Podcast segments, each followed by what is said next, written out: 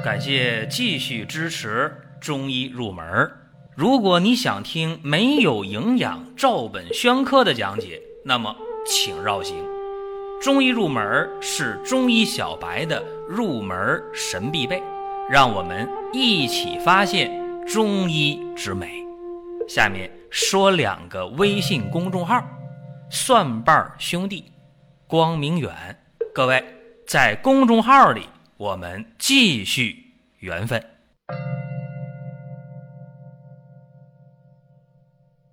本期节目的话题是解表剂煎煮的时间。这个话题大家说挺冷门啊，不明白啊，什么叫解表剂？呃，煎煮时间又怎么回事啊？大家听不懂。其实呢，我告诉大家，中药的各种剂型当中啊，丸散、膏丹都没有汤药。更加普遍，对吧？大家去医院、去诊所找中医开方的话，开的最多的方就是汤药呗。所以这个汤药怎么去煎煮，学问特别特别的大。李时珍呢就说了：“凡服汤药，虽品物专精，修治如法，而煎煮者鲁莽造次。”水火不良，火候失度，则药亦无功啊！这话怎么解释呢？哎呀，说凡是喝汤药啊，无论你这个药多么的精良啊，这个药啊是呃秘制的啊，那个药是麸炒的啊，这个药是水飞的，哎，你这做的都非常非常到位了。但是煎药的时候，鲁莽，不得法，水用的不明白，火候呢掌握的不好，告诉大家，这种情况下药是没有功效的。这是李时珍的原文啊，我大体能给各位解释一下。生活中确实这样啊，你比方讲，有人说那酸枣仁好，哎呀，那酸枣仁能够安神助眠呢。你买那好的酸枣仁都很好的药，但是你在煎这个药的时候，你居然没把这个药给它捣碎了。逢炒必捣，你没捣，那这个药煎出来，那药劲儿很弱的。哎呀，我买那么好的枣仁，为啥吃完了没有解决失眠的问题呢？你这个煎煮的时候没把药啊进行合适的一个炮制啊，没把它捣碎。包括有人说：“哎呀，我用这个药啊，那是特别补身体的。哎呀，你看我这个熟地呀、黄精啊、葛根呐，啊，我这么好的药，我煎了三遍，开锅时候改小火，我这一遍煎煮十分钟、十五分钟，哎，喝完之后没发现有那么好的补身体的作用，为啥？你这样的药你可以多煎，你煎半小时都没问题，你为什么煎十分钟、十五分钟呢？”火候没到，当然包括说一些治感冒的药，你看说薄荷，你比方说这个野菊花，你这样的药你在煎煮的过程当中，如果你煎的时间太长了，啊，如果你煎的火太急了，那也会失去应有的效果。这就是煎煮。汤药的时候，有一些窍门在里面，所以这一句话两句话说不清，但是给大家一分析，哦，大家明白。哎呀，这煎药有说法啊，有讲究，特别是解表药啊。我说什么叫解表药呢？你看，能够发汗的、解肌的、透疹的、解除外感表症的药，就叫解表药呗。什么辛凉解表、辛温解表、扶正解表，哎。这都是，呃，几个常见的解表药的门类吧。当然，大家说我知道，这些解表药可不能煎时间长了，对吧？解表药的话，用武火，用那个大火给它煮开了，赶紧改小火，改文火啊，慢慢咕嘟啊，是吧？那小小泡往上往上反就行了，水是开的，药是开的，啊，煎十到十五分钟，这是。大家的常识，哎，对对对，那个感冒药就煎这么长时间啊，就这小火十到十五分钟，不能多煎。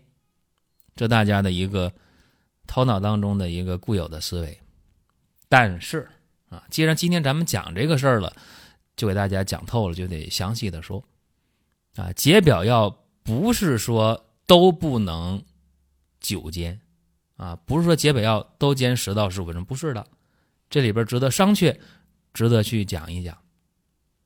我们就拿呃《伤寒论》来讲吧，《伤寒论》为方书之祖吧，主方严谨，用量精准，而且煎药方法都有明确的要求。咱比方讲这个桂枝汤吧，说桂枝汤治太阳风，少有甘草、姜枣同，对吧？这个桂枝汤这煎药的时候啊，说刚才我讲那几味药是吧？五味药，以水七升啊。古代的汉朝的时候，一升呢相当于今天的。二百毫升，啊，一水七升的话呢，就是，啊，二七一十四一千四百毫升的水，啊，用火呢，呃，叫微火煮取三升去渣，啊，大家明白了哦，是这么回事啊，煎完了剩六百毫升去药渣啊，喝这汤，对吧？分三次的话，一次的话呢，二百毫升啊，早中晚去服，哎，明白了，但是啊。大家注意了，这个很多人就说了，说，那你这讲的没什么意义呀？说没说，呃，煎煮的时间呢？大家想没想？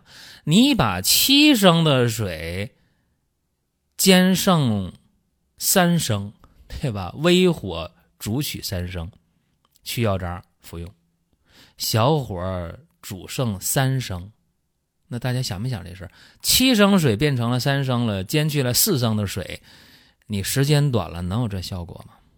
小火煎十分钟、十五分钟，你能煎去四升八百毫升的水吗？不可能的事。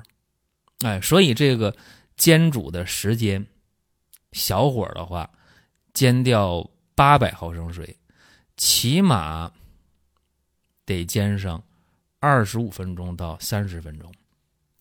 啊，这是今天我们通过实践你可以得出的一个结论来：二十五分钟到三十三十分钟，啊，能煎煎出去八百毫升的水。大家你不信琢磨琢磨。包括呢，除了桂枝汤以外，像麻黄汤啊，像小青龙汤啊，就这样的解表剂，在煎煮时间上，显然不是十五到十到十五分钟就能煎出来的，不可能。啊，虽然说解表剂大多含有挥发油，啊，说你煎时间长了，挥发油的损耗了，降低药效，但是解表药当中不仅仅是有挥发油啊，还有皂带呀，对吧？你包括麻黄当中的这个麻黄碱呢，是吧？伪麻黄碱呢，具有的这个发汗、平喘、利尿、镇咳、祛痰、抗炎、抗过敏等等功效吧，对吧？你就拿这个麻黄碱吧，你来讲，说麻黄煎煮最佳时间多长时间？三十分钟啊，在三十分钟以内，你你基本上这个麻黄碱它溶出率是非常非常低的，所以大家呃不要一味的说，哎呀，这个解表药是吧？治感冒的外感的药我都得是清煎，它不是那么回事儿啊，说这个得琢磨啊。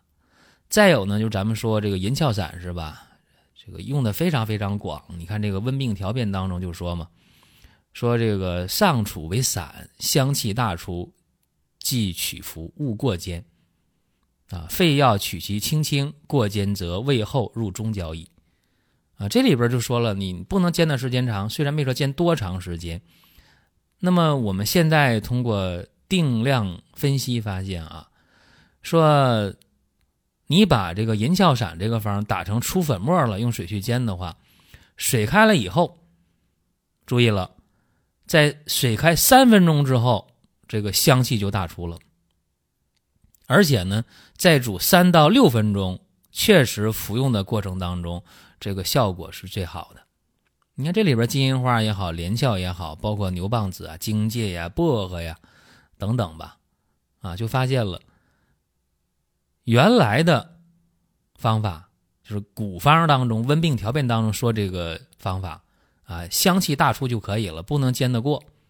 哎，这个有效成分含量是最高的，所以有的时候吧，你得具体看问题啊，就不同的解表药，它含的成分不一样，你不能一概而论。但是你看，像银翘散里边，包括今天咱们呃把银翘散这方拿过来打成粗粉了，用水一煮，哪怕用开水泡去喝的话，治疗这个感冒初期病毒在咽喉部位的时候，效果还是非常非常好的。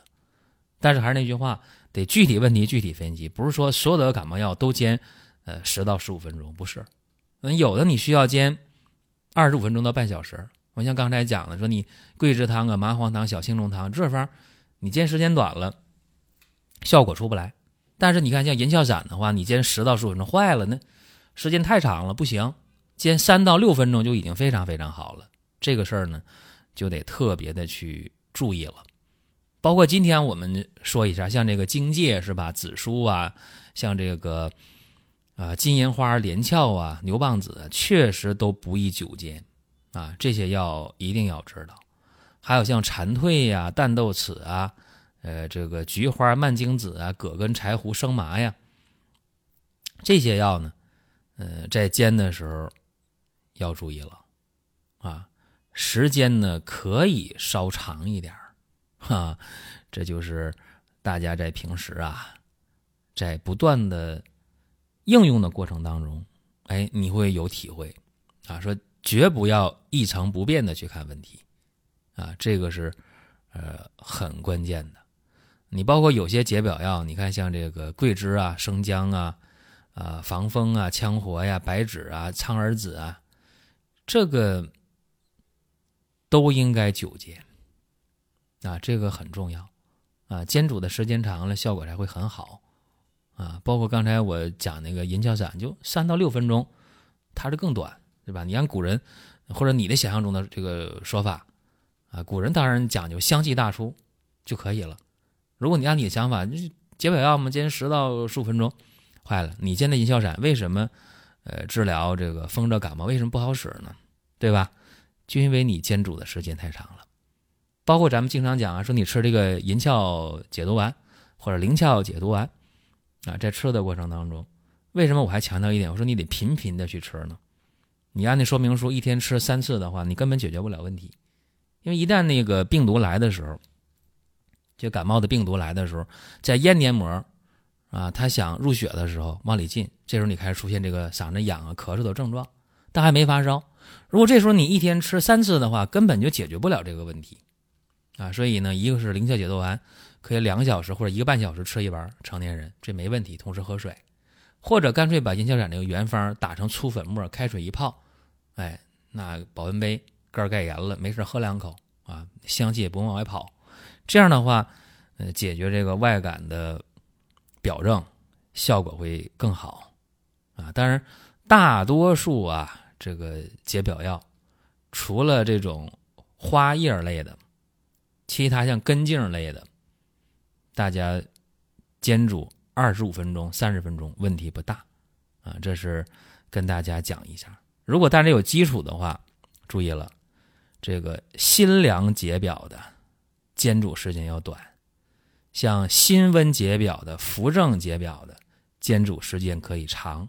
哎，这是一个总的原则，大家如果能把这个记住的话，对你是大有好处的。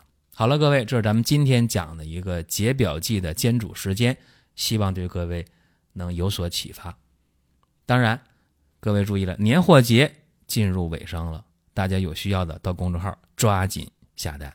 好了，想听什么给我们留言，下一期节目各位接着聊。下面说两个微信公众号：蒜瓣兄弟、光明远。各位，在公众号里，我们继续缘分。